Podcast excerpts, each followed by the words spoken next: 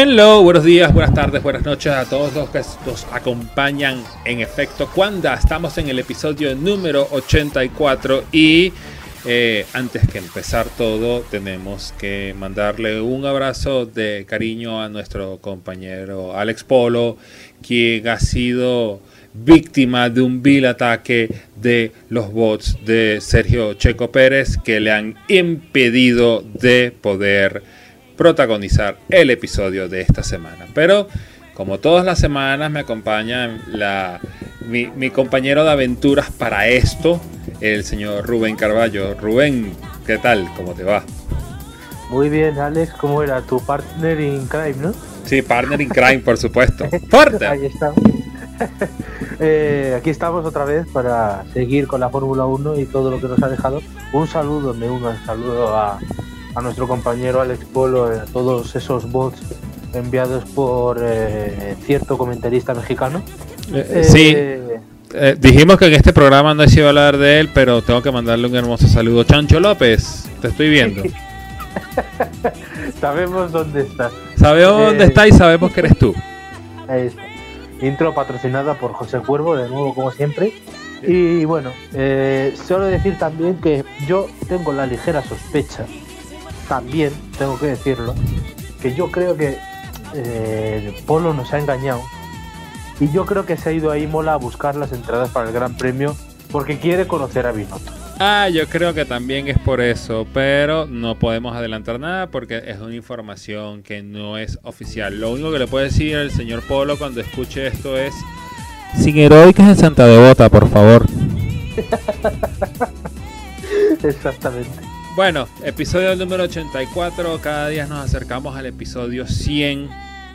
Y qué rápido se dice eso, ¿no? O sea, son 84 episodios donde nos han escuchado hablar cualquier cantidad de pistoladas y pasguatadas que se nos puede ocurrir, entreteniendo a toda nuestra audiencia. Y por eso le damos todas y a todos las más calurosas gracias por acompañarnos. Así que bueno. Sobre todo aquellos que un día nos escucharon hablar de e-racing. Sí. Esos tienen un lugar especial en el corazón del programa. Sí, sí, por supuesto que sí. Esos siempre serán los más atesorados que hay. Bueno, empezamos con las noticias. Una que se nos quedó la semana pasada en el tintero, porque bueno, la semana pasada con la llegada del de, eh, Gran Premio de Bahrain. Eh, se nos pasó por alto y, no la trajimos y creo que también hay que darle eh, una posición estelar a esto. Eh, terminaron todas las modificaciones oficiales que se le van a hacer al layout del circuito de Albert Park en el Gran Premio de Australia que ahora se correrá a finales o a mediados de noviembre en este cambio de fecha que tuvieron por el asunto de esta gripecita que está dando vuelta por ahí. Y a primera sin haber subido en el simulador o haber visto algún video así como ese video que hizo Fórmula 1 del circuito de Jeddah, Race as One, no. Eh, pareciera de que vamos a tener un circuito muy, muy rápido. Sí. Eh, bueno, las previsiones hablan de un circuito hasta 5 segundos más rápido. Wow. O sea, realmente vamos a encontrarnos con uno de los circuitos más rápidos del calendario, sin ninguna duda. Eh, llevado sobre todo por la modificación que se ha hecho a la curva 910 la, la chica, claro, se la han cargado entera. Eh, ahora va a ser un giro rápido hacia la curva 11. Eh, y bueno, luego es verdad que la curva 13, la, bueno, una de las entradas más míticas, eh, se ha abierto también hasta 3 metros y medio. Y luego la mayoría de curvas es que se han, se han ampliado. la curva 15 se ha ampliado 3 metros y medio también. La curva 1 hacia la 2 se ha, se ha ampliado en 2 metros y medio. Eh, la 3 hasta la 4 en 4 metros, eh, la 6 y la 7 eh, en 7 metros y medio, o sea, prácticamente se ha hecho una recta, se ha quitado la curva 6 y esas son básicamente las modificaciones en circuito de 5 metros, o sea, en circuito de 5 segundos más rápido, pero claro, mi pregunta es sobre todas estas modificaciones, ¿alguien las pidió? Es que ese es el detalle. Todo el mundo habla de estas modificaciones que le hacen al circuito de Albert Park, donde todos dicen con bombos de platillo, ahora el circuito es 5 segundos más rápido. Un circuito que no era malo. No vamos a, no vamos a, decir que, ah, sí, bueno, le hacían falta. No, no es este Paul Ricard. Por cierto, circuito under y over, lo hablamos más tarde, pero ¿quién pidió esto? Porque aparte de eso, esta fórmula Ibeco en un circuito tan rápido, no vas a encontrar por dónde pasar. Claro. Eh, el problema de esto es que, bueno, Albert Park siempre es un circuito que ha dejado cosas y como todos los grandes circuitos ha sufrido con estos camiones eh, que han sido una desgracia para la Fórmula 1. Por cierto, eh, Rubén, disculpa, disculpa que te moleste. O sea, todo el mundo, eh, Albert Park ha sido uno de, los que, uno de los que ha sufrido más con esta Fórmula Ibeco y estamos hablando de un circuito que alberga los VI Supercar. Exacto. Que, básicamente es una versión un poquito más pequeña de la Fórmula Ibeco. Exacto. pero que, sufre para entrar. Exacto. Uño pero eh, básicamente tienes razón en ese aspecto. O sea, eh, ¿por qué nos estamos empezando a cargar parte de estos circuitos para hacerlos mucho más rápido, mucho más todo? Para favorecer esta fórmula, cuando ya a finales de año vamos a cambiar a una fórmula distinta que no sabemos cuál va a ser el comportamiento del coche. Entonces, en vez de estar haciendo modificaciones pensando en la carrera de este año, vamos a hacer modificaciones pensando en lo que se nos puede venir a futuro. ¿Cómo podemos ayudar esta Fórmula 1 que supuestamente va a ser mucho más cerrada? ¿Cómo es? Básicamente va a ser casi un estilo NASCAR donde eh, mientras más cerca estés de la caja de cambios del otro vas a tener mejor carga aerodinámica. O sea, circuitos así de, fast flow no te van a servir. Entonces, es que eh, el problema... Eh, a ver, es que tú lees los porqués de, este, de estas modificaciones y ellos quieren favorecer eh, peleas rueda a rueda. O sea, es que es absurdo. Eh, rueda a rueda, bueno, vale, puede, puede colar, bueno, porque es un circuito más rápido, pero realmente va a ser muy difícil que eso pase con, el, con los problemas que tienen esos coches con el aire sucio que se puedan poner rueda a rueda. Además, al final lo que necesitas son curvas. Exacto, y, y, que además de eso, no es que la pelea rueda a rueda, las modificaciones se hicieron para corregir los ángulos de las curvas. Ya no son ángulos, no son curvas de 90 grados, sino son ángulos un poquito más abiertos. Permitiendo de que el coche tenga mejor paso por curva. Pero no han hecho nada por el ¿por qué? por la anchura del circuito, porque aparte de eso, rueda a rueda y el circuito de Albert Park es un circuito semicitadino, semi de ciudad. No puedes hacer muchas modificaciones porque si, si quieres ponerle 3 metros a un lado, te trapiezas con el lago. Exacto. o sea, es tal cual. Básicamente yo quiero saber, o sea, eh, eh, es como lo que yo siempre he dicho, o sea, la, la Fórmula 1 hace estas modificaciones a, buenas intentas, a buenas primeras y después dicen, I see nothing wrong with that. Sí. Pero es que fíjate, luego tú, cuando, cuando eh, te metes un poco en, al detalle de, la, de, las modificaciones, por ejemplo, la curva 6, que se amplía en 7 metros y medio eh, hacia la derecha para convertirse en un giro más fluido, la velocidad mínima que estaba en 149 kilómetros por hora, sube a 219. 219, son 70 más. Exacto, así como... Eh, y, hay que y, hay que recordar que, que, aparte de eso, el circuito de Albert Park es un circuito muy famoso porque eh, muchos tipos de accidentes que terminan en, volteretas y avionetas y en todo que se convierte en cosas voladoras. Hay que recordar el accidente de Ralf Schumacher cuando se llevó a, a, Rubén Barrichello parado, el de Alonso.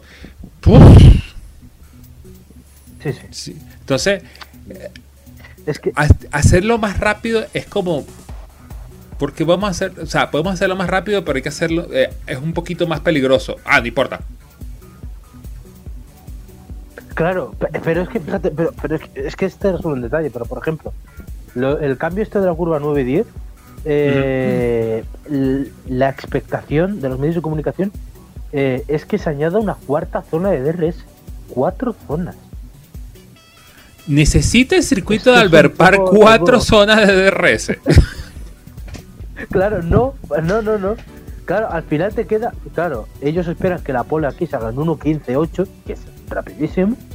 Y la velocidad eh, máxima eh, esperan que sea de 330 kilómetros por hora en Albert Park, en un semiurbano, 330. No, no, no. Eh, yo, yo, creo, yo creo que alguien se dio cuenta de llegar y dijo, uy, no, no, no, estamos en peligro. hay que, hay que hacer este circuito lo más rápido que se puede. Pero para eso nos dejamos de... Entonces yo le digo a los organizadores del Gran Premio de Australia, señores, déjense de pasguatada. No corramos en Albert Park, no corramos en Adelaida. Váyanse a correr al Thunderdome. O váyanse a correr a Phillip Island. Uh, no, porque estos que quieren meter mucha velocidad en Phillip Island acaban en el bar. Es el riesgo que corre. Ah, ¿tú quieres, tú, quieres, hacer obra de Zarco en, en, Los Ailes. Bueno, vas a terminar en el, en el, en el mar. Claro. al fin, eh, yo creo que, que, al final es lo que decimos, son unas modificaciones que nadie ha pedido, un circuito que, que no necesitaba velocidad. Y como tantos circuitos en el calendario, lo que necesitaba son coches más eh, pequeños y que favorezca los adelantamientos. Es que básicamente eh, el problema yo, le, yo le veo en eso que tú señalas, porque ahora vienen los coches pequeños y les has clavado este circuito que, que, realmente no necesitas. Eh, eh, es como básicamente es eso, es el punto donde, donde yo quiero llegar. Todo este tipo de llegada a estos circuitos nuevos, como por ejemplo cuando llegó Bakú, cuando la llegada de Jeddah, eh, la pedida a gritos, porque ya me imagino a la, a, la, audiencia pidiendo a gritos de que regrese el óvalo, le hace entre comillas, de Bahrain. Y básicamente es como e, e, ese, ese matrimonio donde el, hombre le pega a la mujer, pero la mujer no lo deja porque es demasiado bonito. Entonces cuando lo deja y venga la próxima, entonces ay, pero es que mi ex me hacía esto y me hacía otro. Entonces, en vez de pensar en ¿Qué es el legado que le vamos a dejar a la Fórmula 1 del año 2022? Estamos pensando cómo remediar la Fórmula 1 del 2021, que aparte de eso está moribunda. Sí, claro. Ese es el, ese es el gran problema. adaptar una época que, se está acabando. Eh, Realmente esto podía tener sentido, que no lo tendría, porque no lo tenía, en 2014, pero ahora porque después van a empezar las comparativas chocantes, ¿no? Porque ya estábamos hablando de que la vuelta iba a estar en 1.15. 1.15.8 esperan la pole. La pole en 1.15.8. Y la próxima Fórmula 1, que tiene menos carga aerodinámica y hace la vuelta en 1.18 y algo, y entonces dice, ah, no, pero queremos la Fórmula 1, queremos la Fórmula Ibeco porque eran mucho más rápidos. ¿Se acuerdan cuando corrían la Fórmula Ibeco? Yo sí. y no lo quiero de vuelta. Eh, en fin, eh, vamos a dejar el asunto de Albert Park de un lado y yo creo que hay que tocar otro tema que me parece que es mucho más importante porque eh, eso puede significar mucho acerca del futuro de la Fórmula 1. Se habló desde el principio de temporada que la Fórmula 1 iba a ensayar, le hace la palabra ensayar, o sea, puede ser algo que sirva pero no sirva de la introducción de una carrera sprint para eh, sitios seleccionados. Estábamos hablando de que era el Gran Premio de Brasil, Canadá y. Bueno, no me acuerdo ahorita cuál. Inglaterra. En Inglaterra. Bueno, lo que pasa es que ah, nos llegó una información ahorita del, portal brasilero Wall que la carrera de Brasil y Canadá pueden estar en. en, ¿Cómo es? Comprometida, en peligro por, por, tú sabes, la gripecita donde estamos, pero no, no es seguro, muchachos. Así que bueno, sigan rezando que vamos a correr por lo menos en Canadá. Sí, que siendo, siendo estos dos eh, eh, países afectados que tenían que, acoger las, las, carreras de sprint, tenían sustituidas una por Turquía, que volvería a entrar. Esperemos que si es así, con un asfalto decente. Por favor. Y por el, eh, precisamente por el externo de Bahrein, por el externo de Sakir. Porque la Fórmula 1, por lo visto, se ha quedado con ganas de Sakir. Yo creo que, yo no sé, a ti te da la impresión de que esta Fórmula 1 eh, está jugando, eh, ¿cómo es? Está, está, teniendo el juego el impostor y quiere ser indicar. Pues no sé, lo dejamos a la, a la, audiencia que piense eso y, los escucho en nuestras redes sociales. Pero bueno, están hablando de esto y causó mucho revuelo en, en, las redes acerca de que si era decente o no era propio la llegada de una carrera de una carrera de sprint para la Fórmula 1. Pero la Fórmula 2 tuvo un cambio de formato que el señor Rubén la vio, yo la vi. Miren, hasta ahora ha sido súper interesante. ¿Cuál fue el cambio de formato que tuvo la Fórmula 2? La Fórmula 2 originalmente tenía las sesiones muy parecidas a como la tiene la Fórmula 1. Tienen sus prácticas libres, su sesión de clasificación.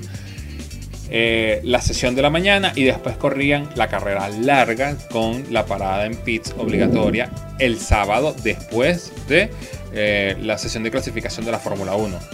El domingo en la mañana, en lo que sería en el horario del warm-up de Fórmula 1 antiguamente, se corría la carrera sprint y se le daba eh, fin al final de. se le daba fin al, fin de semana. Al gran precio.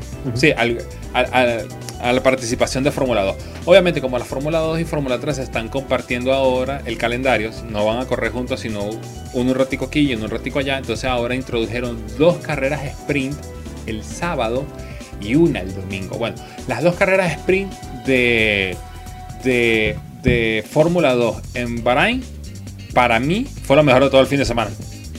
No sé qué opina el señor Rubén, pero para mí fue todo lo mejor del fin de semana. Sí, yo estoy de acuerdo. O sea, las dos carreras fueron muy buenas. Lo que pasa es que aquí este es un arma de doble filo, porque la Fórmula 2 es fácil que cree emoción. O sea, la mm. Fórmula 2 es una, es, claro, es una, bueno, monomarca, bueno, no es monomarca, pero, pero o sea, la reglamentación es muy cerrada, todo el mundo sabe lo que tiene que hacer, eh, hay mucha restricción y al final es el piloto el que saca las manos. Es verdad que hay equipos mejores que otros, en Prema, pero más allá de eso, eh, eh, son cosas que están eh, predispuestos a dar emoción, ¿vale? entonces, es que realmente casi que le pongas lo que le pongas va a ir bien.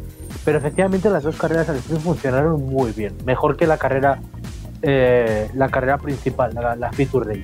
El problema también es que esto la Fórmula 1 debería considerarlo porque eh, yo uno de los principales problemas que le veo es em, esa necesidad de, compararse con MotoGP y hacerlo distinto.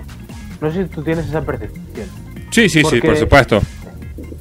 Eh, ellos tenían, o sea, la Fórmula 1 eh, quería hacer, bueno, quiere hacer un, un, escalón a Fórmula 1 perfecto. Bueno, para eso han capitalizado casi todas las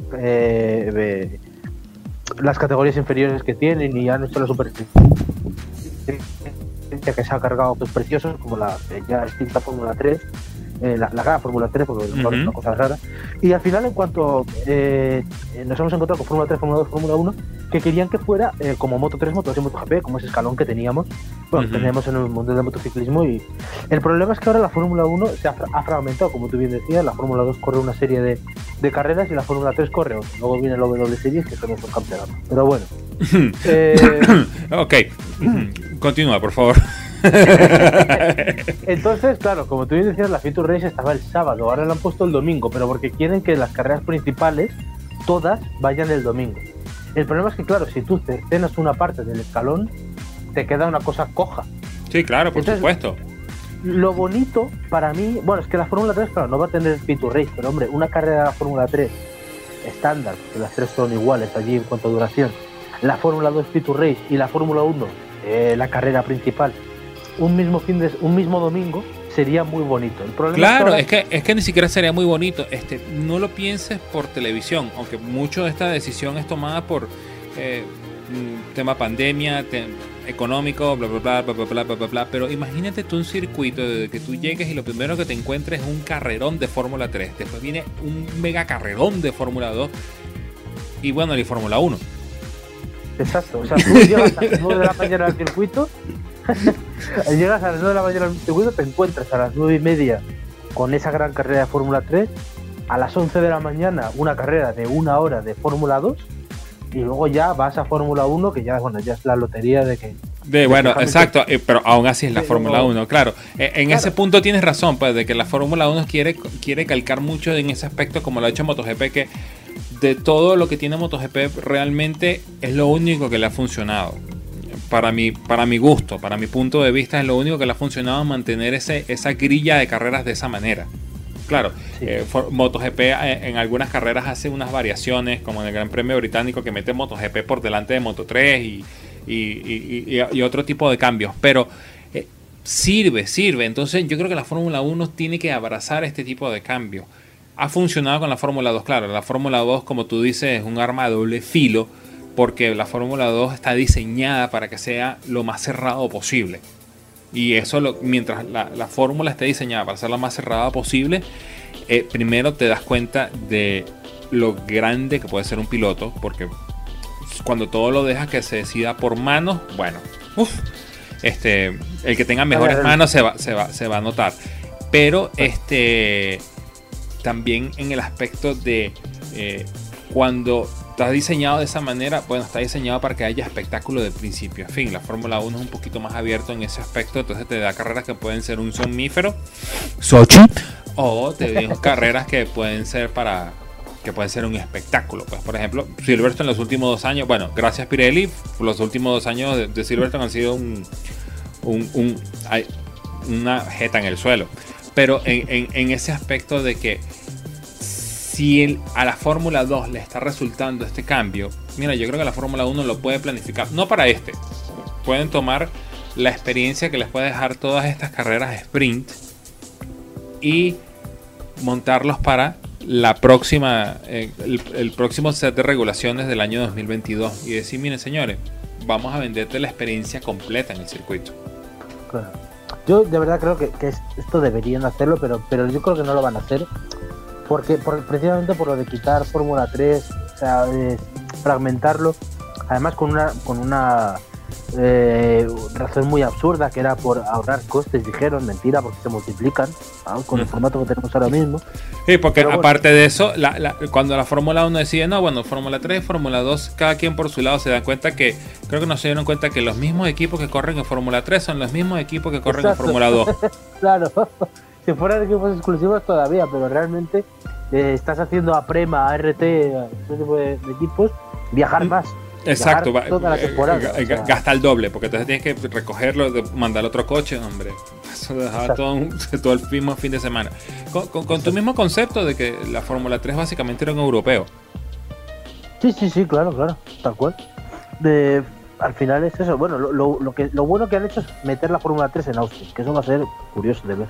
Eh, en, sí, en, en, Austin. En Austin, sí, sí. sí. Me, va a parecer interesantísimo ver el chasis de Alara y el motorcito. No, no sé si es Volkswagen o, o Mercedes. ¿Quién, quién, creo que es Volkswagen que están usando, ¿no? Me parece que sí, pero no, sabría decirte con, bueno, el, el, el, motorcito ese cuatro cilindros tratando de agarrar la primera curva de Austin y devolverse. No, no tenía potencia para subir. ¿eh? pero bueno. Bueno, y, yo, más allá de esto, em, hay otra cosa que sí que habría que, que, la Fórmula 1 tendría que vigilar. Eh, o sea, el formato de Fórmula 2, como decimos, ha funcionado pero bueno, eh, hay una cosa que a la Fórmula 1 no le va a pasar, que, sí que ha sido nefasto, que es nefasto para, para la Fórmula 2 de este formato, que es el parón de dos meses que hay ahora hasta Mónaco. O sea, eso va a ser horrible. un piloto no puede estar parado dos meses. Es que no puede. Bueno, ahí, la, ahí, la Fórmula 1 se les ocurrirá hacer como, bueno, vamos a hacer carreras en iRacing o, o no, perdón, en nuestro simulador de Codemaster. no, no, no, no, ya, no, ya, ya, ya, ya, basta, basta. Eso lo vimos el año pasado, lo probamos. Como es, gustó al principio y después ya. vamos, a, dejarlo así. Entonces, eh, el, ah, el, el, último punto que, que, me parece el más importante, y siento haberlo dejado para el final, pero es el formato de clasificación. O sea, la clasificación de la Fórmula 2 decide la clasificación, la parrilla de la, de la Feature Race, de la carrera del domingo. Eso, eso me encantó. Y eso me encantó. Eso es brutal, a mí eso me gusta mucho, pero aquí viene el problema. Ese top 10 invertido es la parrilla de la primera carrera del sprint, que bueno, te lo puedo comprar, porque bueno, es interesante de ver, pero es que el top, el, eh, el top 10 de esa carrera invertido es la parrilla de la segunda carrera. Eso es un desbarajuste.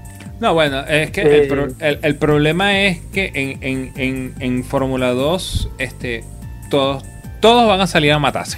Todos, no importa si eres Tío Purcher, si eres Robert Schwarman, si eres Marcus Armstrong, si eres Guangzhou Zhou, quien sea, van a salir a matarse por la victoria. O sea, nadie está pensando. si eres Alessio de Leda. Exacto. No, si eres Alessio de Leda. íbamos bien, Rubén, íbamos bien. Este, pero en el sentido de que nadie está con, con, con, ah, bueno, pero si yo freno un poquito y me pasa este, entonces quedo décimo y salgo primero para la que viene. Eso en Fórmula 2 no sucede, en Fórmula 1 sí va a suceder, y ese es el problema. Claro. O sea, en Fórmula 2 va a haber mucha gente que, que, que, que, sea, o sea muy rácana o sea demasiado pues, pasada. Yo, yo, yo sigo diciendo que para la carrera sprint, si ellos quieren poner la carrera sprint y la quieren eh, dejarla de, manera este fija, bueno, que la, que, el, que, la, que la clasificación sea por sorteo. Que alguien meta la mano, una mano inocente y saque, bueno, la pole es para Nikita Mazepin. ¿What? Por cierto, ya que, eh, por cierto, sobre todo, una mano inocente y Nikita Mazepin. O sea, son dos vainas que no entran en la misma oración. Pero bueno, hablando de Nikita, tú me dijiste que habías traído un dato sumamente curioso, pero sumamente inútil para nuestro episodio. Sí, em, eso es un dato maravilloso. Eh, todos nos acordamos del accidente de Román Grosjean Sí, por supuesto. El duro accidente de Roman Grosjean. Un saludo a Roman, los están escuchando. preparándose para la Indy. Sí, por supuesto. Para IndyCar, no para la Indy 500. Todavía la mujer no le dio permiso porque corra la Indy 500.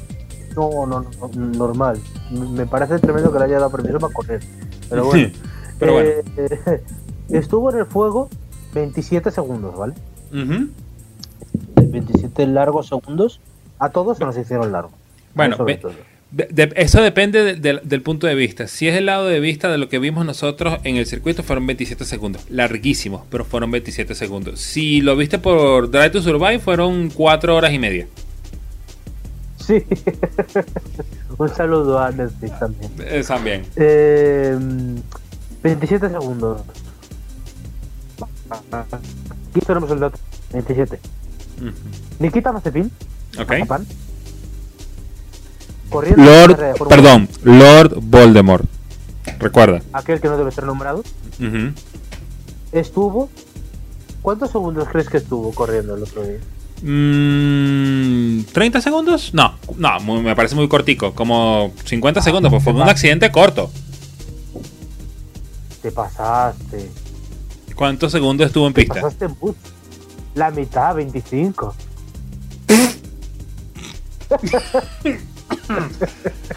¿Me estás queriendo decir que Lord Voldemort es un speedrunner? sí. Lo que en otras culturas se conoce como eyaculador precoz. Oh. Eh, bueno, no vamos a bajarle el tono a este episodio de hoy. Gracias por el dato inútil, pero eh, Gunther Steiner me dirá qué le ve. Yo sí sé qué le ve, pero bueno, no lo vamos a traer. Sí, sí. Un alcali. Exacto. Eh, mejor hablemos de Helmut Marco. Vaya cambio. Sí, sí, sí, bueno. tampoco que el, brinco de un lado para el otro fue muy alto, ¿no? Porque, en fin. No, no, no. Eh, lo, has tirado muy, lo has tirado muy bien porque hay que bajar, pero no mucho tampoco. Exacto. Este, em, estuvo esta semana declaraciones de Helmut Marco diciendo de que él le había aconsejado al cuatro veces campeón del mundo Sebastián Vettel una vez de que eh, eh, Ferrari decidió este, prescindir de su servicio de que él se tomara un año sabático para que regresara con todo en el 2022. Yo quiero saber en qué universo está viviendo Helmut Marco. Esa pregunta la hago yo desde hace bastantes años. Sí. Eh, fíjate que, o sea, si tú eres, yo sé, yo creo que si yo fuera Sebastián Vettel, o sea, o si yo me pusiera en el punto de vista de Sebastián Vettel, creo que sería interesante de replantear. Porque es verdad que, que, Vettel pues está en el estado de, eh, de forma en el que está, que llevamos viéndole desde, bueno, parte del 17, sobre todo el 18, esa carrera Alemania 18 que es el antes y el después para Sebastián Vettel. Y no está bien, y bueno, lo vimos el otro día con Ocon, que fue lamentable la acción. Pero o sea, está en un momento en el que te puede replantear un parón. Pero, hombre, yo creo que es fácil adivinar que si Vettel para, tiene muchas papeletas de ser permanente. sea, es que hay, hay, un detalle que nos estamos empezando a mal acostumbrar. Nos estamos empezando a mal acostumbrar a los revival. Una, algo que uno, uno veía a finales de los. a principios, ni siquiera a finales, a principios de los 90.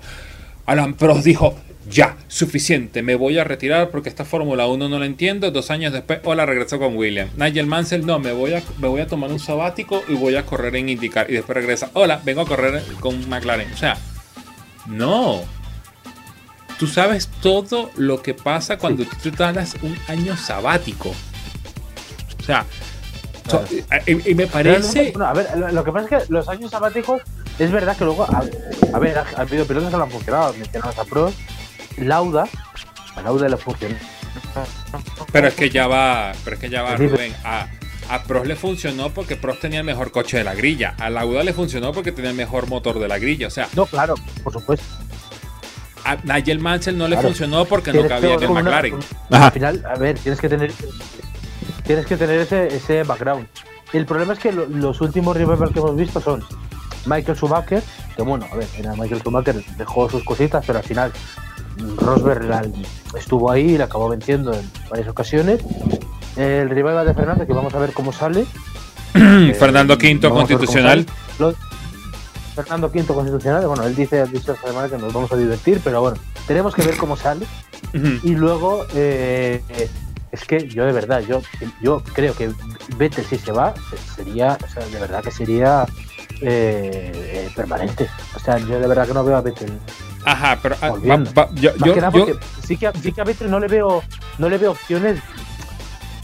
Sinceramente me da pena, pero no le veo que un equipo grande le dijera a este Sebastián Vettel queremos contar contigo. Porque Aston Martin al final no es un equipo grande. Exacto, pero es que ahí es donde el punto y donde yo quiero que lleguemos a jugar. Ok, Sebastián Vettel dice, mira, yo no quiero correr este año. ¿Por qué? Porque quiero, quiero despejar la mente, me quiero sacar todo este pego de, Ferrari. Mentira, lo que quiere es que le vuelva a crecer el pelo. Pero bueno, este, se agarra el sabático, regresa en el 2022. ¿Qué coche le va a esperar en 2022 si ya para el 2020 todo el mundo está empezando a vender sillas y venderlas por 3, 4 y 5 años? ¿Qué, ¿Qué le van a dar? ¿Una silla en Mercedes? Imposible. Entonces, o sea, porque, aparte de eso, aparte de eso, ya va, Rubén, Rubén, aparte de eso, tú tienes estos equipos grandes que son los únicos que se pueden dar el lujo de pagar un platal por él, porque él es cuatro veces campeón del mundo. Y tienes programas de Driver Academy que están a las puertas de yo quiero, yo quiero, yo quiero, yo quiero. Entonces, en Alpan no puede ir. Este, Aston Martin le hubieran cerrado la puerta en la cara. Mercedes no va, Red Bull no lo quieren. ¿Dónde vas a correr? ¿En Haas? ¿William? Exacto, ese es el problema. Porque, justo te voy a decir, o sea, bastante suerte ha tenido Fernando encontrando al pan.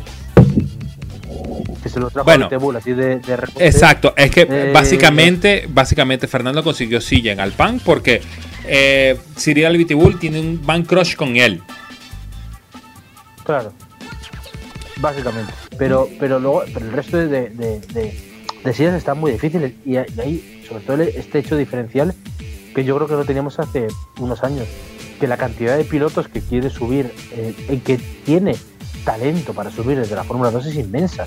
Porque tú ahora miras detrás, por ejemplo, lo de Alpine, es una locura tremenda. Tienen a, Piastri, a Wang Yusu, una cantidad de nombres increíble. Ferrari sigue sacando pilotos, eh, siendo más lejos del propio Swarman. Eh, eh, Red Bull, es verdad, hemos comentado que ha pasado horas eh, más bajas, pero, pero puede seguir sacando pilotos realmente. Eh, no sé, es que al final eh, te pueden subir, yo que sé, 5 o 6 pilotos cada año de la Fórmula 2 últimamente. al final es que no, te dan espacio, o sea, son sillas muy limitadas. Es que esa idea te sirve si tú tienes, oye, una grilla de 30 coches donde 20 te pueden garantizar una victoria. O una fórmula donde cualquiera pudiera ganar, pero cuando un grupito, estamos hablando de seis coches, ocho coches, nada más, ¿para dónde vas a correr? Si sueltas la silla, te jodiste, básicamente. Exacto, exacto, exacto. Eh, al final lo raro ha sido pues algo como lo de Fernando que se fue eh, y, era realmente un hasta luego porque la situación para volver era complicada y Vettel pues eh, haría lo que si se fue, si se va, hará lo que pueda que yo creo que ya, bueno, creo que no ir, eh, aguantará y, yo creo que su adiós será definitivo, claro. Sí, bueno, ya, ya creo que este es el, ¿cómo, este es el último lanzamiento de los dados para el cuatro veces campeón del mundo. O sea, si no responde acá en, en, en Aston Martin, bueno, tendrán que tendrá que ver qué hace con su vida. Bueno, se dedicará con su familia, a criar sus hijos o se buscará algún concepto de algo donde se sienta cómodo. Yo no sé si Sebastián yo no sé si Sebastián Vettel tiene aspiraciones de correr Le Mans. Yo sé que de repente indicar no le llama la atención, pero Le Mans, cualquier cosa donde no tenga que correr con un Ferrari, porque hay que hablar de eso, pero vamos con calma. Vamos con calma. Realmente esa sería la fórmula perfecta, ¿verdad? Un alemán como podemos tener en 2023 con, con 15, 16 coches. Eh, con opciones de ganar. Exacto, pero eh, eso no existe y es muy complicado que exista, sobre todo en, esta Fórmula 1 de hoy en día y en la situación donde estamos. Eh, vamos a quedarnos en Red Bull porque eh, también nos enteramos de que por fin alguien dentro de Red Bull aprendió la lección. anunció, esta semana se filtró de que Red Bull no va a presionar tanto a su noda para que suba a la silla de Red Bull en un momento más adelante. Uno, eso le trae como un fresquito al Checo Pérez. Eso quiere decir que la silla no la tiene que vacar para el año que viene. Y segundo, creo que Red Bull por fin aprendió de todos los golpes que se dio con Daniel Kivat, con Pierre Gasly, Alexander Albon, etcétera, etcétera, eh, etcétera. Los 3, 4 pilotos que se han cargado han sido suficientes para parar la trituradora. Sí, ah, ahí fue cuando se... Eh, eh, lo que pasa es que, oye, me duele por Daniel Kivat, me duele por Pierre Gasly, me duele por Alexander Albon, de que ellos hayan pasado por la trituradora y este ahora que, que, llegó este niñito es que se dan cuenta como que ya va que darle tiempo. No todos son más Verstappen, así como tengo ocho años diciéndotelo. Exacto. bueno, eh, siempre está bien que, Helmut Marco se dé cuenta de algunas cosas. Helmut Marco y la, plana mayor de Red Bull. Y efectivamente, bueno, son dos beneficios los que tiene esta, esta, esta declaración de intenciones. Checo Pérez, que ya, bueno, había, había gente que, que la semana pasada en Bahrein decía, cuando le metió 6 décimas Verstappen, decían, uy, eh, madre mía la Ducati de Stoner, madre mía Tsunoda en Spa. eh, sí, sí. ojo con eso. Y luego, efectivamente, el propio Tsunoda que va a poder desarrollarse en, Toro Rosso, bueno, en Alfa Tauri bien, eh, sin, ningún, sin más presión de la que ya le impondrán. Y, bueno, con, miras al futuro. Pero realmente que, que pueda foguearse ahí eh, que, es lo que, lo que necesita. Sí, sí, es que realmente eh, noda lo que, lo que necesita es tiempo, tiempo para adaptarse. Aparte de eso, ahora su noda le toca este cambio de fórmula y, eso no lo va a aprender de la noche a la mañana. Eh, ok, eh, básicamente lo que pasó con Red Bull y más Verstappen fue que, bueno, frotaron la lámpara y salió el genio pero no puedes frotar todas las lámparas y en todas te va a salir un genio. Ni todos los genios que te van a salir, todos son igual al genio original. Exactamente. O sea, exactamente. Tú, ¿qué pasó? o para que nuestra, nuestra audiencia lo entienda, ¿qué llegó? Llegó la gente de Red Bull, frotó la lámpara y le salió Robin Williams. Y después, ah, bueno, vamos a frotar la próxima. Le salió Will Smith. No son iguales. Nunca van a ser iguales. es, una, es una comparación muy buena. Perfecto. Muchísimas gracias, muchísimas gracias. Este, y bueno, eh, qué mejor noticia para tanto Yuki Tsunoda como para Checo Pérez de que sus sillas pueden estar seguras por ahora. Pero me recuerdo que esto es Red Bull y eh, recordemos que el año pasado, hasta la última carrera, todavía estamos diciendo nosotros creemos en Alexander Albon. Serio, llámame. Eh, ¿Alguien se acuerda de Alexander Albón, por cierto? Eh, está por empezar el DTM, ¿no? Sí, sí, sí, sí. En, breve empezará el DTM. Pero, pero curioso, ¿eh? ¿Cómo cambió? No, eh, a, mí, a, mí, a, veces lo, pienso, digo, digo, o sea, este chico en noviembre estaba, en diciembre estaba en Fórmula 1. Sí, y en mayo va a estar en el DTM. Eh, exacto, no, no. A, mí lo que me da risa no es el DTM, a mí lo que me da risa es el DTM, entre comillas, porque eso no es un DTM, eso no es un GP3. Ah, no, sí, sí, por supuesto. Sí, sí, sí, sí. sí. Pero bueno, Eh, eh, eh, por, por lo que se puede ver, eh, el DTM o esta versión del DTM va a estar lleno de jóvenes promesas que todo el mundo se olvidó. Yanis Juncadela, este, Alexandra Albón. ¿Quién dijo por ahí que iba también a correr DTM?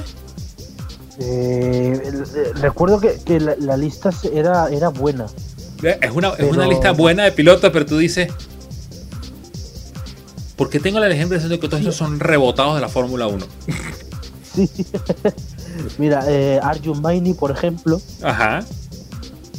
eh, Van der Linde seguía, Sofía Fli- eh, Flores. es Ah, sería- Sofía ah, Flores, exacto, Sofía Flores. Ajá. Sí, porque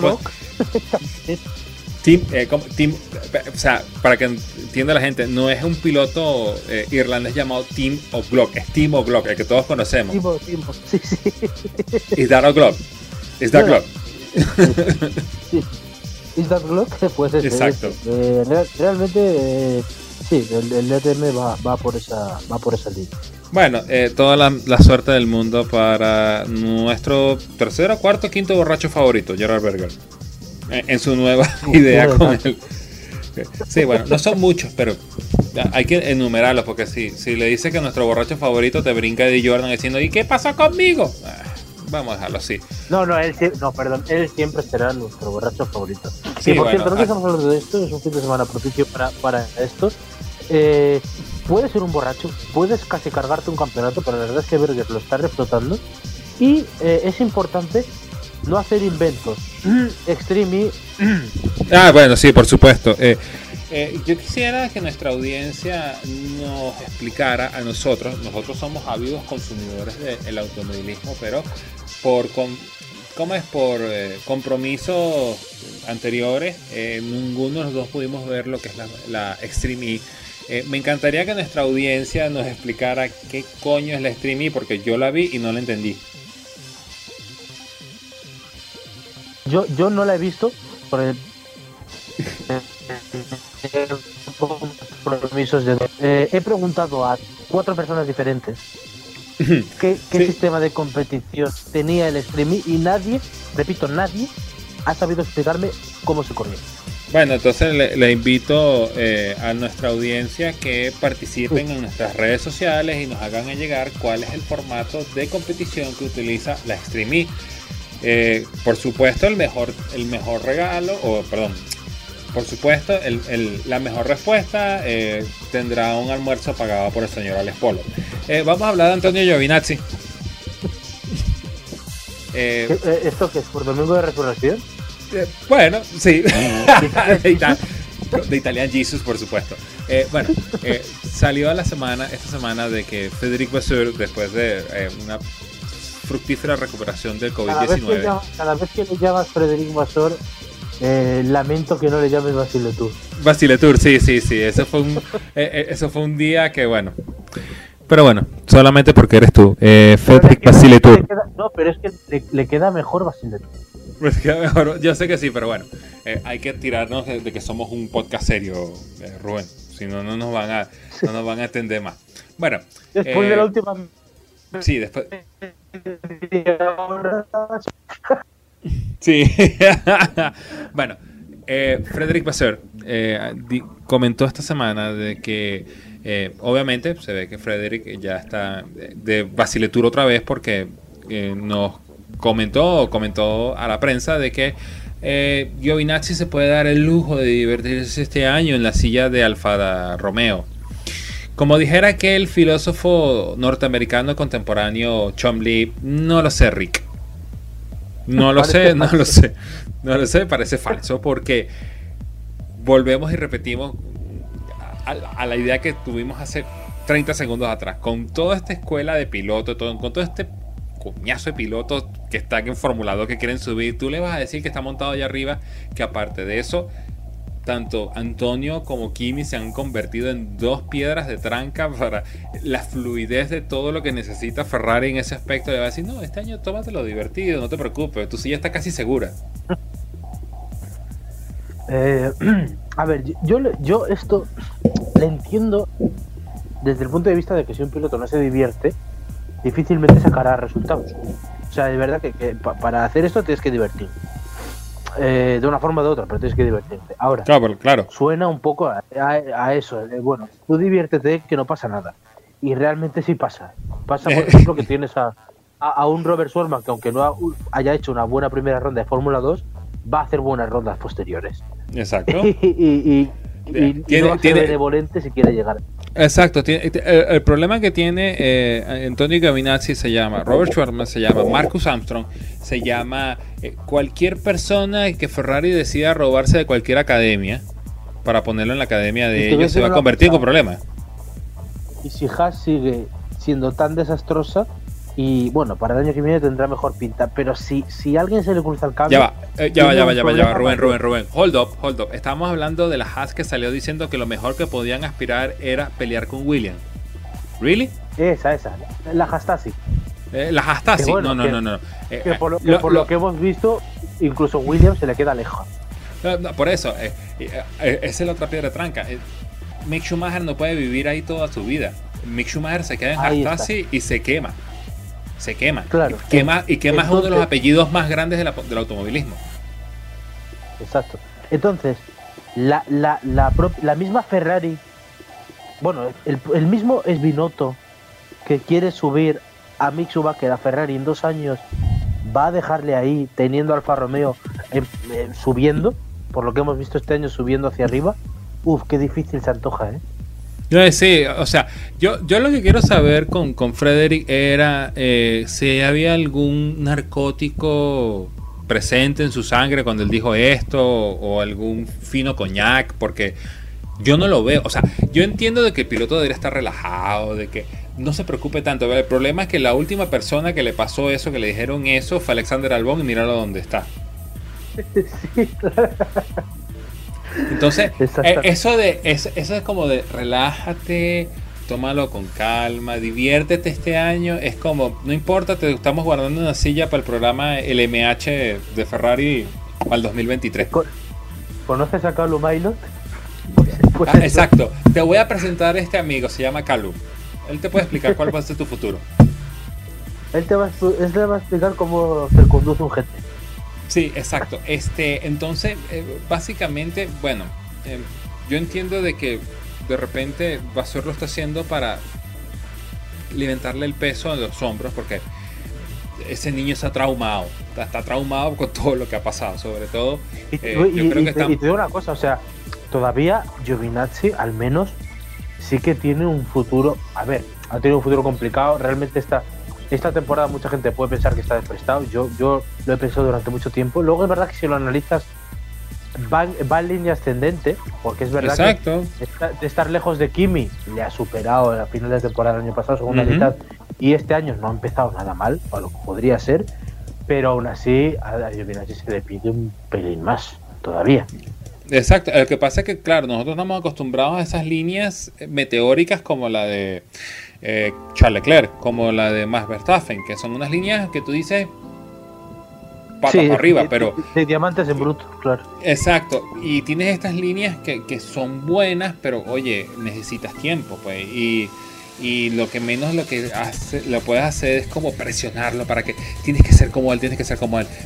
Mira, tú sabes que para mí fue un éxito este año para Antonio A ver. que termine el Gran Premio de, de Bélgica. Que lo termine.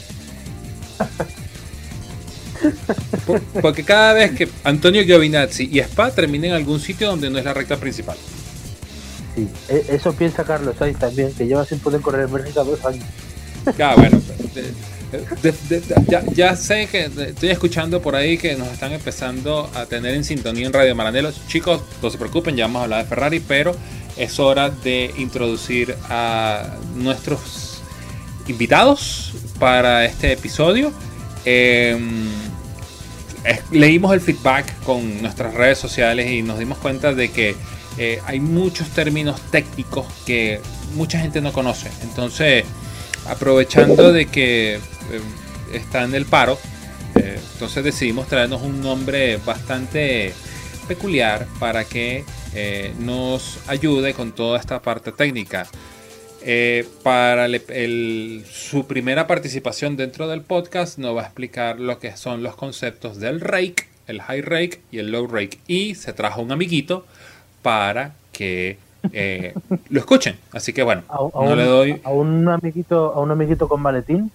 Sí, y con una laptop que va por todo el pado preguntando, diciendo por qué esto nos ha dañado. Pero bueno, eh, por favor, alguien que haga pasar a Cyril. Gracias. Bonjour. Soy Cyril Habitbull. Hallo. Yo soy Otmar Zefnauer. Y venimos a explicar lo que es el concepto del rey con la Fórmula 1. Ante que empecemos, explico que todavía no me he hecho el tatuaje que Daniel me ha puesto. Estoy buscando cambiarlo por un Renault Megane, pero mi belo Dani no me lo quiere recibir. En los Fórmula 1 de esta época, se puede ver que la parte más cercana al eje delantero está mucho más barra que la parte trasera, teniendo el coche un aspecto mucho más agresivo y pudiendo dibujar una especie de cuna. Pero es obvio que esto no es solo un diseño estético, ya que tiene una importancia muy grande actualmente. Al acerca la parte delantera del fondo plano al suelo, genera una zona de baja presión que acelera el aire que circula por debajo del coche. Además, como efecto consecuente, conseguimos que el aire llegue al difusor a mayor velocidad, logrando más carga aerodinámica en el aire posterior. Esto permite a los equipos a la carga con la parte inferior del coche Y así poder reducir el ángulo de ataque del alerón trasero, ganando así en velocidad punta. Con el set nuevo de reglas de aerodinámica para Fórmula 1 en 2021, los coches que estén diseñados con alto ángulo, o high tendrán una buena ventaja con respecto a la aerodinámica con el paso de las vueltas. Coches como el Ferrari. Ciao. No pregunten cómo lo hicimos. Creemos que fue accidental. Nuestro hermoso y maravilloso Alpine y el Red Bull serán los beneficiarios. Por se midieran con una computadora en todos los circuitos tratando de convencer al pedicin vuestro Mercedes ver. EM. Perdón, Aston Martin con ángulo cerrado o lo reg, FEL olvidado. El que te diga lo contrario, queremos acusarlo con la OTAN. Eh, eh, ¿Por qué no me habías dicho de antes que teníamos a Don Sangre Latina y Mediterránea? Ah, sí, bueno, eh, bueno, le tenemos primero que dar a agradecer al señor Albitebul por permitirnos de su valioso tiempo que no está haciendo nada para acompañarnos y esperemos de que sean muchos más consecutivas sus venidas. Pero de la risa hay que pasar al llanto de la comedia hay que pasar al drama. Damas y caballeros.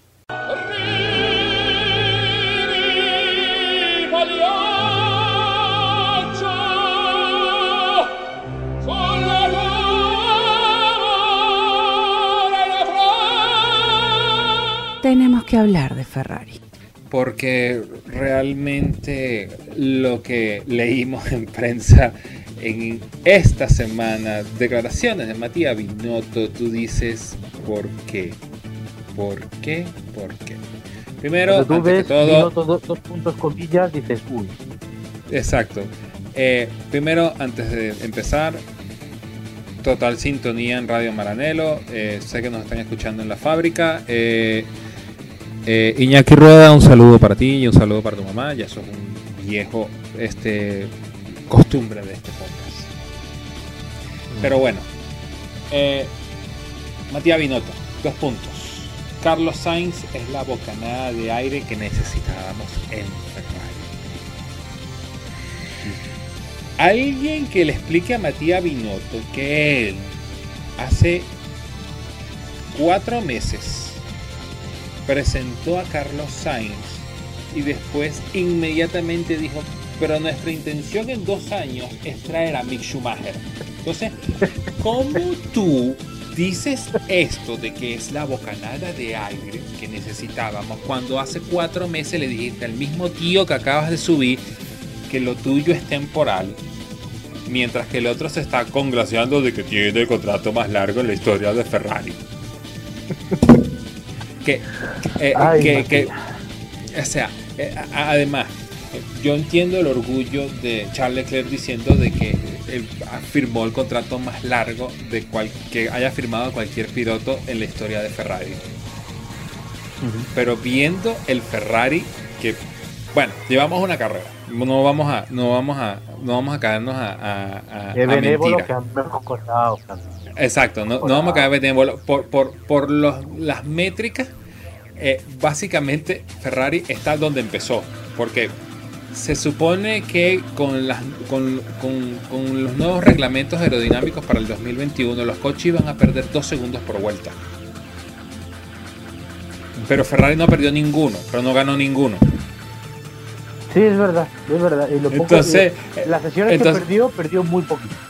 Eh, eh, entonces yo básicamente eh, eh, yo, yo estoy seguro de que si tú le pasas, eh, ves el hermoso coche de Ferrari este año, ese SF21, y en la plaquita que está dentro del cockpit, donde dice que este es el coche SF21, el chasis número, tú le haces así donde dice SF21 y empieza a decir SF1000.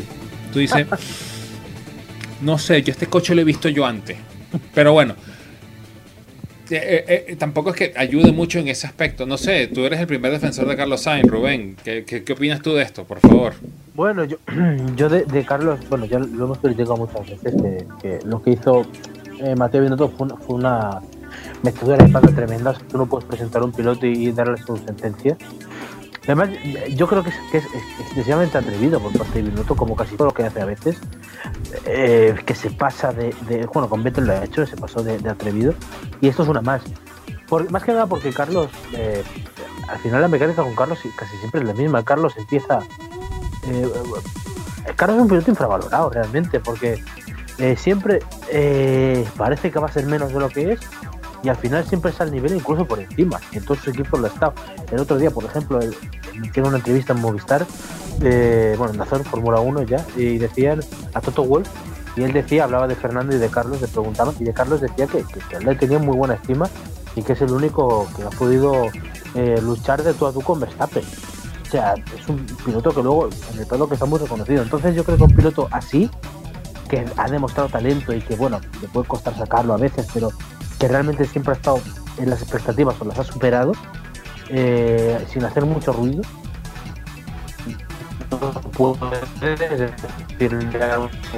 Sí, y otro día demostrando lo que es capaz en este gran premio de, de Bahrein. eh, bueno, tuvo sus porque bueno, la otra fue muy buena, pero luego el resto del fin de semana fue bastante bien. Sí, y, y que realmente...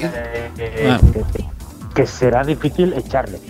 El problema, o sea, claro, Schumacher es un rival durísimo, mm, pero por Carlos yo creo que no va a quedar nada de, de que le pueda de, de que le puedan batir. O sea, él lo va a dar todo para mantener.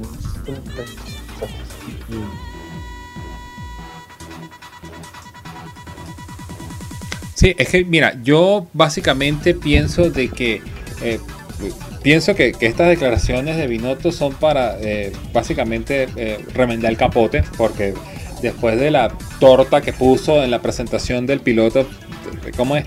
Eh, vamos a levantar tus cargos, pero ya tú eres culpable.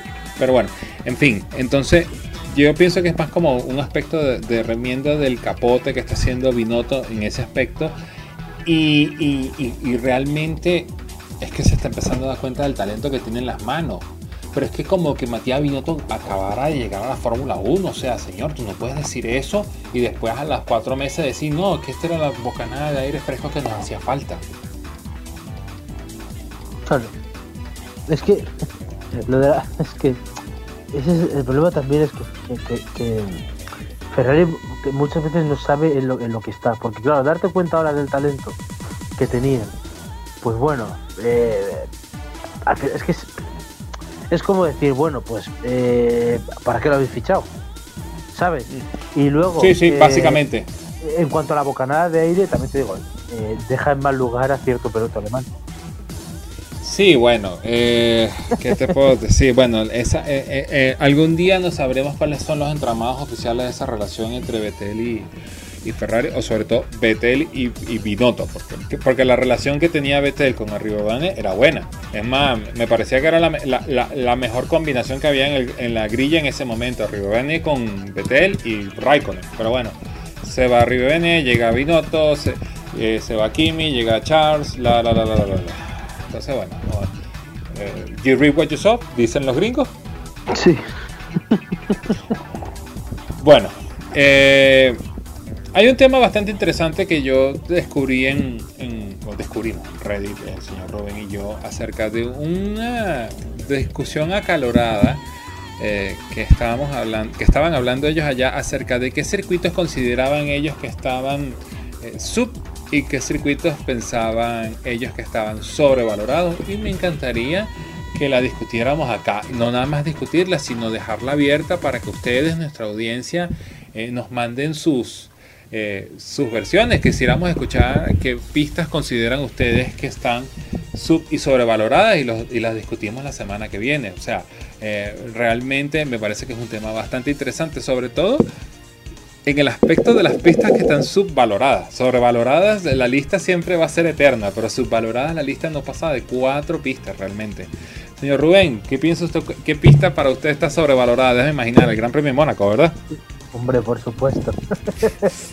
a mí es que, a, ver, a mí, cuando yo veo una carrera me gusta que haya adelantamientos, me gusta que haya espectáculo y me gusta que, que- que haya, no sé, acción. O sea, esto es como. Siempre me acuerdo de la frase de, de nuestro queridísimo Jeremy Clarkson cuando decía, bueno, es que meterte en un circuito sin donde no se puede adelantar es absurdo. Es como si, si hicieras un partido de fútbol y no se pudieran meter goles. Nadie lo Eh, por supuesto. Esto es lo mismo. Exacto, Entonces, exacto. mí, Mira, Mónaco puede Adelante. tener mucho glamour, pero yo lo detesto profundamente. Bueno. Lo odio. Esa- bueno, pero es que tú- eh, lo que pasa es que, claro, Mónaco está ahí es por el aspecto histórico de Sí, que tú sí, sabes, el Gran Premio de Mónaco. Eso es como eh, un día, eso sea como el día que MotoGP sea tan potente que no pueda correr en Asen, pero Asen va a tener que estar porque es el TT. Sí, sí, sí. sí. O- pero hombre, o- por, por esa o regla de tres pla- teníamos y además. Por eso, es que ese es el punto de- donde yo iba a llegar, porque de- de decir, ah, MotoGP, pero la MotoGP no puede correr en la isla de Man, ¿por qué? Porque es demasiado peligroso. Pero eh, en ese tipo de aspectos, pues eh, es una carrera que para muchos les parece que es correcta y para muchos les parece que es subvalorada o sobrevalorada, como en, en- tu caso. Mira, te- como para romper un poquito el círculo vicioso, mira, un circuito que para mí me pareció, primero me pareció que estaba sobrevalorado, pero con el paso del tiempo lo he visto que está subvalorado. Bakú. Sí, estoy de acuerdo. Bakú cuando empezó era una carrera que todo el mundo pensaba, "Ah, este es más de lo mismo. Pero oye, Bakú tiene tres grandes premios entregándonos lo que para mí me parece que es una de las mejores carreras de la temporada. Sí. Bueno, habrá que ver ahora cómo se porta Bakú con la nueva Fórmula 1, pero hasta ahora la actual la Ibeco es un espectáculo, sobre todo la subida al castillo de la doncella, o como lo llamaría Charles Leclerc, el estacionamiento. El- Sí. sí. Yo te lo compro. Te lo compro porque es verdad que ha dado carreras muy, muy buenas. Y te, te puedo ampliar la lista con otro circuito que tú lo ves y dices, joder, cosa más simple. Pero nos ha dado carrerones. El Red Bull Ring. Sí, el Red Bull Ring, claro, el Red Bull Ring El lo Red, que Bull lo Ring, hace- mira, el Red Bull Ring es un ejemplo de cómo la simpleza a veces es muy buena. Eh, Circuito de un minuto, nueve curvas, ¿para qué quieres más? Exacto. No, el Red Bull Ring fuera mejor si tuviera, si fuera como los Race Ring anterior. O sea, si no fuera tanto de 90 grados, si fuera un circuito como más de flow, como el Ya. viejo Race Ring. Claro, para esta fórmula no te sirve, pero para las fórmulas superiores, oye, se podría pensar.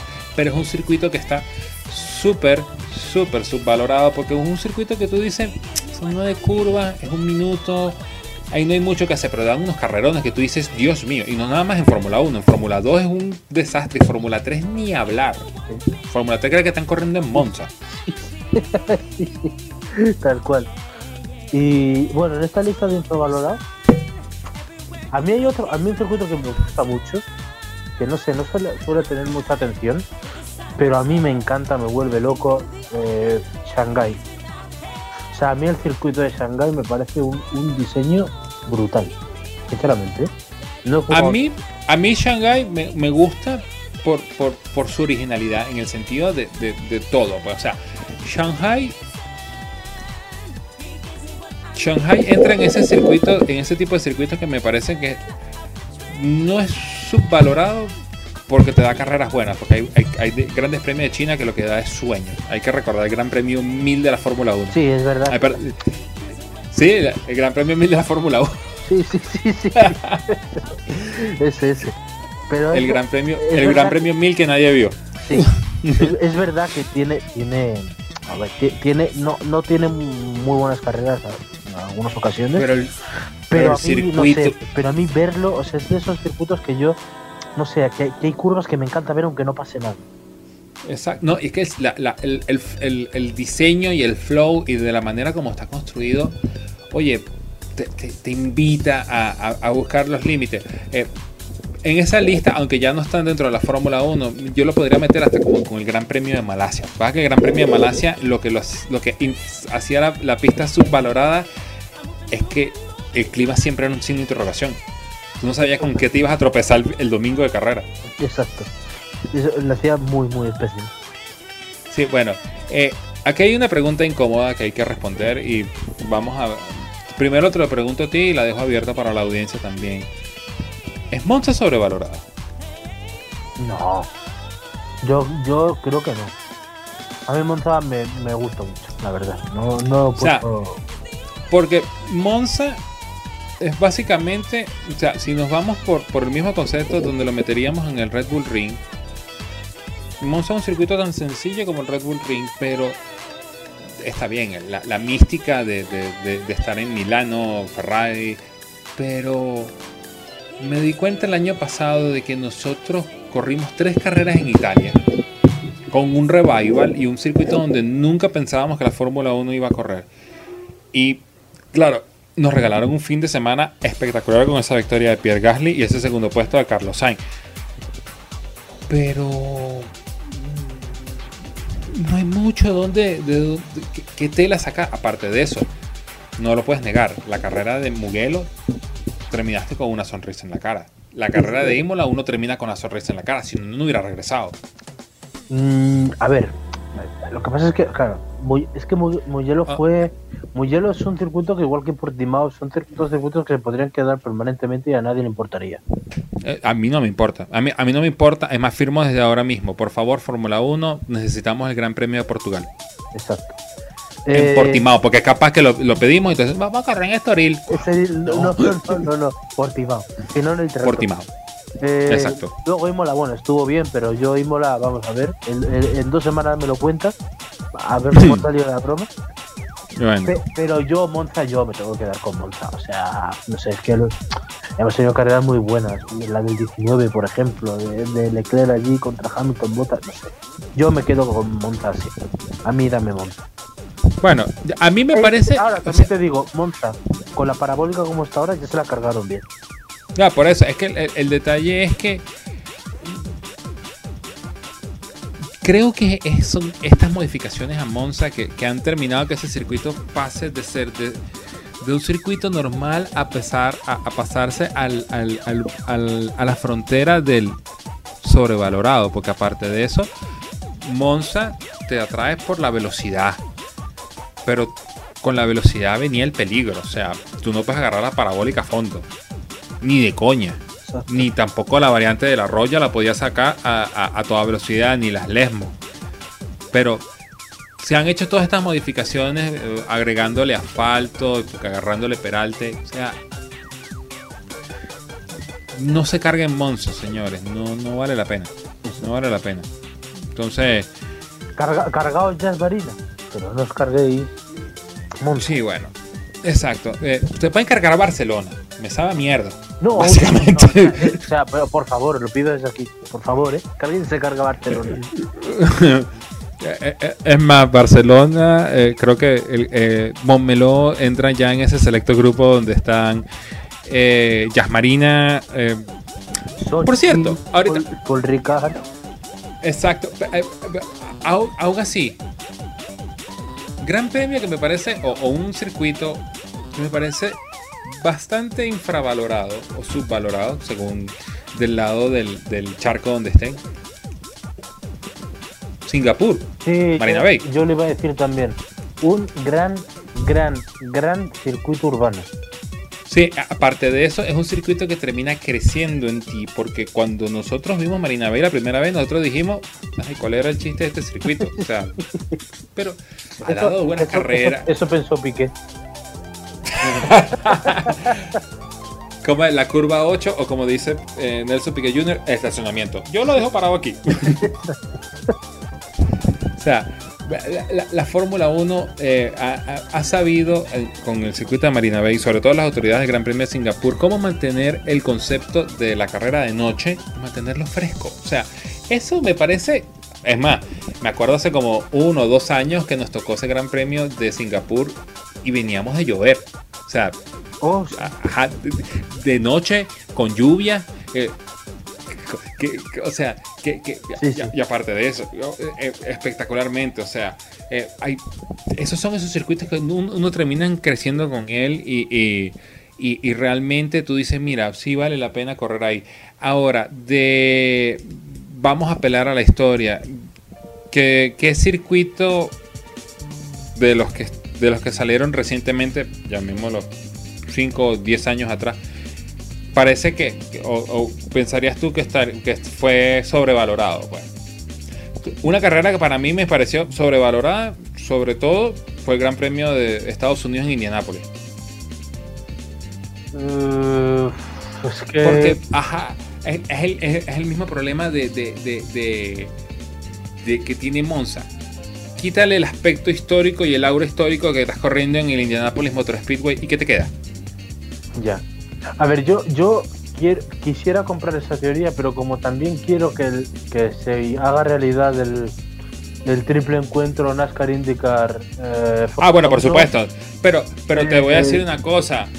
Si este encuentro viene, Fórmula 1 no va a correr el circuito que corrió alguna vez. O Va a usar el circuito que está usando IndyCar, que me parece pues- mucho, más, mucho mejor. Ya, ya, ya, sí, sí. O sea, eh, en eso estoy de acuerdo. Es- me, me parece mucho sea, mejor el pero- layout que están utilizando ahora. Exacto, pero tú el circuito de Indianapolis, el, el circuito que usó Fórmula 1 para Indianapolis, le quitas el aura de que estás corriendo en el Indianapolis Motor Speedway y le quitas el hecho de que tiene la curva de peraltada, no tenías nada, nada, absolutamente nada. Sí, sí. Me parece tan sobrevalorado como lo es hoy Austin. Ah, bueno, sí, bueno. Eh, Yo, yo es que Austin no sé por qué vamos, pero bueno. Eso es algo Porque que- aparte de el, el- el problema que tiene el Gran Premio de el Gran Premio de los Estados Unidos en Austin o el circuito de las Américas es que el circuito de las Américas no termina de definir qué quiere ser. sí. ¿Quiere ser un circuito de coches? ¿Quiere ser un circuito de motos? ¿Quiere ser un circuito Esa es una cosa que, que a mí me hace gracia porque la gente de coches dice que es de motos y la gente de motos dice que es de coches. Ah, bueno, es que el- el- el- como el síndrome del, del impostor en ese aspecto, porque ese coche, ese circuito, lo único que sirve es para correr prototipos. Exacto. Porque un gran premio, un- un- unas 6 horas de Austin empezando a las 4 de la tarde, son perfectas, con esa carrera terminando de noche. Pero para esta Fórmula 1 de hoy en día, correr en Austin, uy, me parece tan sobrevaloradísimo. O sea, prefiero que corran en Road America, o que corran en Watkins Glen, o que corran en cualquier otro circuito. Sebring. No, no, no, porque lo primero, ¿sabes lo primero que van a pedir? Hay que repavimentar la última curva y los voy a matar y los voy a poner pero- todos pero- en el paredón. Pero eso no se hace. Eso no, no No, por eso es que eso no, eso no se hace. Entonces, Te voy a decir, una- Oye. ahora que lo estoy pensando. ¿sabes qué circuito consideraba yo que estaba un poquito infravalorado? ¿cuál? Corea. Corea. Corea Corea es. no era malo, no era malo, no era tan malo como lo pintan. No, es que el, el problema de Corea es que era una buena idea con una mala ejecución. Sí, exacto. El que lo ejecutó lo hizo muy mal. Exacto, porque el concepto, el circuito era. Era interesante. Sí. O sea, el circuito estaba interesante hasta cierto punto. Pero estábamos en un momento en una fórmula que ya la fórmula ya estábamos saturados de Fórmula 1. Además, veníamos de- del Betel arrasando con todo. Sí. Este, el concepto original que querían hacer con el circuito no caló, porque supuestamente era un, ¿cómo es?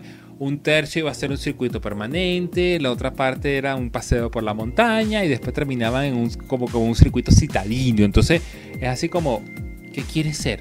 Pero no, no dio malas carreras, pero mira, yo creo que cuando trajeron a Sai para bajar la bandera cuadro fue la muerte de ese circuito. Sí, sí, sí. Up, Gangnam Style. Eh, eh, veamos qué otros circuitos. puede- ¿Voodoo? O, o no vale ni la pena mencionarlo. Eh, uf, no sé qué decirte. Eh, Bueno. Entonces, No sé eh, qué- re- no, no, bueno, tenía que ver hasta dónde, hasta dónde se tiraba. Aquí hay una que quiero, right here, right now, que, quere- que queremos resolver. Tenemos un animal del tamaño de Godzilla, pero el Gran Premio de Japón en Fuji, sub o sobrevalorado. A mí me gusta mucho Fuji, por lo tanto te voy a decir que está infravalorado. Me parece que estamos en la misma idea, porque yo puedo entender la mística de correr en Suzuka. Me encanta ese circuito. Es más, yo siempre he dicho que el, el- el- el- en, en MotoGP, el, eh, ¿cómo es? Lo que algún día se arrepentirán es de no seguir corriendo ahí y correr el Twin Ring Motegi, que es una vaina que es como dispararte en una bola. Sí, Pero bueno. Pero no fueron malas las carreras, porque aparte de eso, el, en, en Fuji era el mismo detalle que cuando se corría en Sepang. Que te espera el fin de semana. Porque obviamente tan pegado del monte, del monte Fuji, de repente tú tienes un- una carrera que está con un solazo y aquellos cerezos hermosos en el fondo, como te puede caer el diluvio. exacto. Sí, sí. Entonces, Ah, Era, era, era, un- era un muy buen circuito. eh, estuvimos dos años, eh, pero realmente es una pena que no siguiera. Y para la gente que, que quiera seguir disfrutando de Fuji, hay que recordar el Mundial de Resistencia va a hacer las Sí. horas y es una experiencia genial, genial. o sea, Es, es- es- es un circuito que, que- que- que no nada más el alrededor, porque no nada más el Fuente Fuji y todo eso.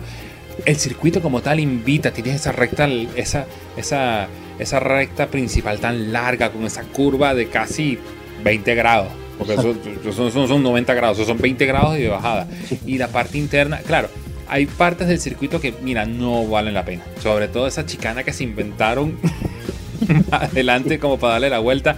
Pero no, o sea, me- a mí me encanta Fuji. Me encanta Fuji, me encanta Fuji. Y, y cada vez que tengo la oportunidad de correrlo en, en cualquiera de los simuladores, eh, me pone una sonrisa en la cara.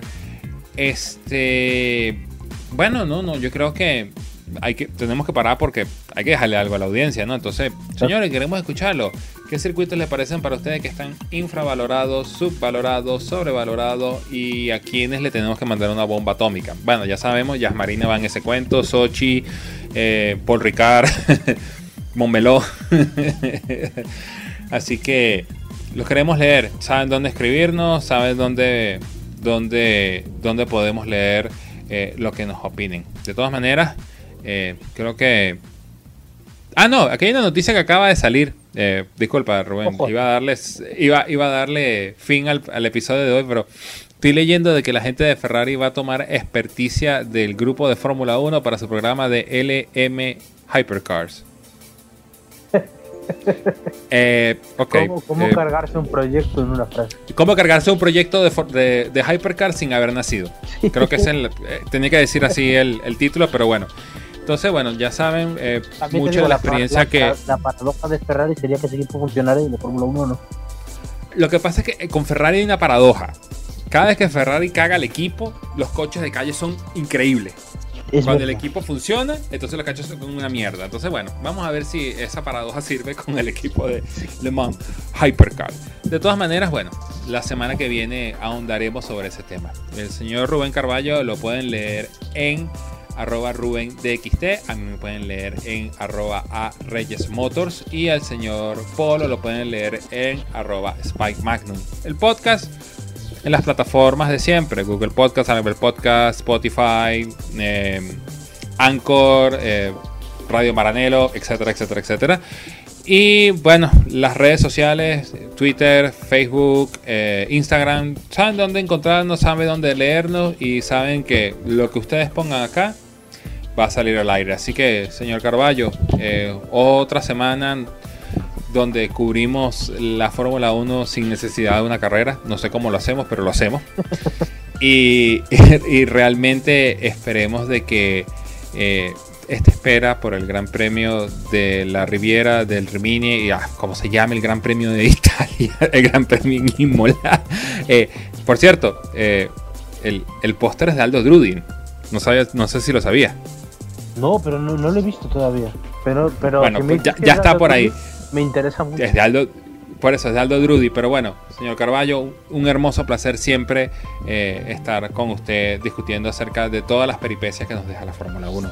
Igualmente, eh, Alex, un placer como siempre. Eh, pues nada, eh, ya volveremos la semana que viene, estaremos de previa. Y por cierto, hay una cosa que no hemos dicho que es imperdonable y tendríamos que decirlo. No sé si cae. A ver, Un saludo a Iñaki Rueda.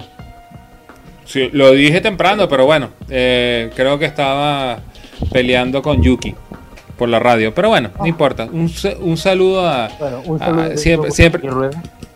Siempre se le manda un saludo a Iñaki Rueda en este programa con mucho cariño a él y a toda su familia. Un gran- uno de los grandes trabajadores de la escudería Ferrari. Exacto. Por mi parte, eh, solamente darle las gracias a ustedes por escucharnos. Y ya saben, para la, semana que viene esperemos que sea el retorno de Polo. Porque eso de irse de vacaciones de Semana Santa, eso no estaba en los papeles. Si acabamos de empezar la temporada, pero bueno. Señor Polo, eh, aquí le guardo su silla y bueno, damas y caballeros, niños y niñas, nos escucharemos en una próxima oportunidad. Adiós. Adiós.